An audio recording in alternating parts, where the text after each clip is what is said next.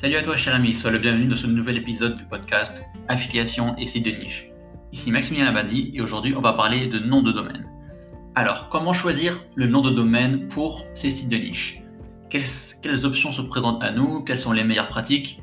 Et enfin quel registraire choisir pour ces noms de domaine? Eh Bien on va voir tout ça dans cet épisode qui va être assez concis et concentré. Déjà en fait il y a deux options qui se présentent à toi pour choisir un nom de domaine pour un site de niche il y a l'EMD, Exact Match Domain.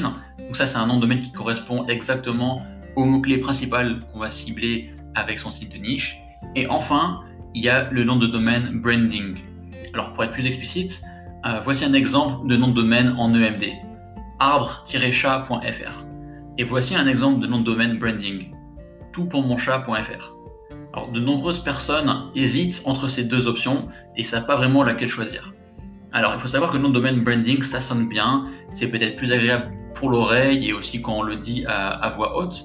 Mais cependant, il faut savoir que le nom de domaine en exact match domain, bah, il a quant à lui un privilège SEO. Il peut se positionner bien plus facilement sur Google et sur les autres moteurs de recherche sur le mot-clé qu'on vise.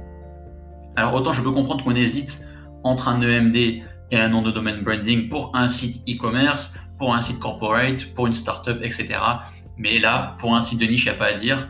Euh, eh bien, il faut choisir le MD tout simplement. Alors, c'est, euh, ça n'engage que moi, mais lorsqu'il s'agit d'un site de niche, notre objectif, c'est vraiment de ranker sur Google. C'est vraiment euh, voilà, la visibilité maximale. C'est pas forcément d'aller chercher à fidéliser un client. Nous, notre objectif, c'est d'acquérir un max de trafic et de convertir rapidement derrière. Alors, est-ce qu'il vaut mieux choisir un nom de domaine avec ou sans tirer? Alors, dans la mesure du possible, essayez de minimiser au maximum les tirés. Euh, un seul, ça peut passer, grand max 2, mais vraiment pas plus. Parce que Google, il apprécie pas trop les noms de domaine à rallonge. Ça fait un petit peu trop suroptimisé pour le SEO. Et euh, voilà. Et c'est vrai que même quand tu écris un nom de domaine et que tu dois chercher le, le tiret dans ton clavier, bah, c'est pas forcément ce qu'il y a de plus pratique. Il faut savoir d'ailleurs qu'en dehors de la France, il n'y a quasiment aucun pays qui utilise les tirets dans les noms de domaine. Alors maintenant, on va revenir aux extensions de nom de domaine. Donc là, euh, ce dont je parle, c'est .com, .fr, .net, etc. Alors, pour faire vraiment clair et concis, le top du top, c'est le .com et le .fr. Je te recommande vraiment de t'orienter vers ces deux extensions de domaine euh, la plupart du temps, en fait. Ça doit être tes priorités au maximum. Après, tu as le .net qui est aussi pas mal et d'autres extensions potables à mes yeux, euh, .info, .org, .xyz, .best ou encore .eu. Mais bon, voilà, c'est euh, vraiment essayer de te focaliser sur le .com et le .fr. Alors bien sûr, comme tu t'en doutes, euh, les mots-clés que tu vas chercher à viser sur Google, euh, les noms de domaine sont forcément pris en .com et en .fr parce que voilà, il y a forcément de l'argent à se faire derrière. Il y a déjà des, SEO, des éditeurs de sites qui ont déjà pensé à réserver ces noms de domaine parce qu'il y a un fort potentiel. Hein. Donc, dans ce cas-là, comment faire? Est-ce qu'il faut prendre une, extension exotique ou alors est-ce qu'il faut faire preuve d'imagination? En fait, la deuxième option est préférable. Je te donne un exemple. Par exemple, si on reste sur l'exemple de, l'arbre achat, eh tu peux très bien faire monarbreachat.fr, monarbreachat.com. Si tu fais un, site sur les tables rondes, tu peux faire latableronde.com. Ou encore, euh, euh, voilà, si tu fais un site sur, les. Euh, qu'est-ce qu'on peut avoir d'autre? Par exemple, sur les bougies LED, tu peux faire guidebougiled.com, etc. En fait, tu peux vraiment faire preuve d'imagination et de rajouter un petit article au début du nom de domaine, mon, ma, le, la, guide, etc.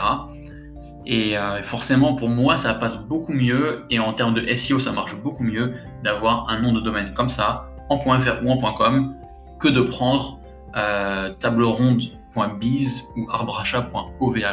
Là, il n'y a vraiment pas photo. Maintenant, en fait, en, ce qui concerne le choix du registraire, donc le registraire, c'est le bureau d'enregistrement d'un nom de domaine. Alors, il y a les grands classiques euh, en France, les plus connus, euh, c'est les mastodontes, c'est les gros hébergeurs. Tu as par exemple OVH, tu as One and Ionos, tu as Gandhi, tout ça. Mais vraiment, moi, je te recommande de les éviter parce que déjà ce ne sont, pas les plus professionnels en gestion de nom de domaine. Ils ont tendance à être lents. Quand il y a un problème, c'est difficile à régler. Quand tu veux sortir un nom de domaine, ça prend beaucoup de temps. Et en plus, ils sont généralement plus chers que d'autres spécialistes. Et alors là, les spécialistes, moi je vais t'en recommander trois. Il y a premièrement Pork Bun. donc pork euh, en anglais et bun B-U-N.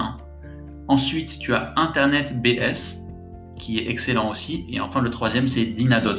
Ça, ce sont mes trois favoris. Mais personnellement, j'ai le gros de mes sites chez Porkbun et chez Internet BS. Le plus intéressant sur le rapport qualité-prix, c'est Porkbun. C'est vraiment lui le plus intéressant depuis ces 2-3 dernières années. Il est vraiment excellent et euh, très pro, compétitif. Ensuite, tu as Internet BS qui est là, qui est implanté depuis assez longtemps et qui lui est la référence pour moi pour le .fr. C'est vraiment le meilleur euh, pour cette extension-là spécifiquement. Voilà, donc euh, je te recommande vivement ces trois registrars. Euh, il y en a vraiment à éviter, par exemple OVH, voilà, One and One Yonos, GoDaddy, tout ça c'est un petit peu la cata, donc c'est à éviter vraiment.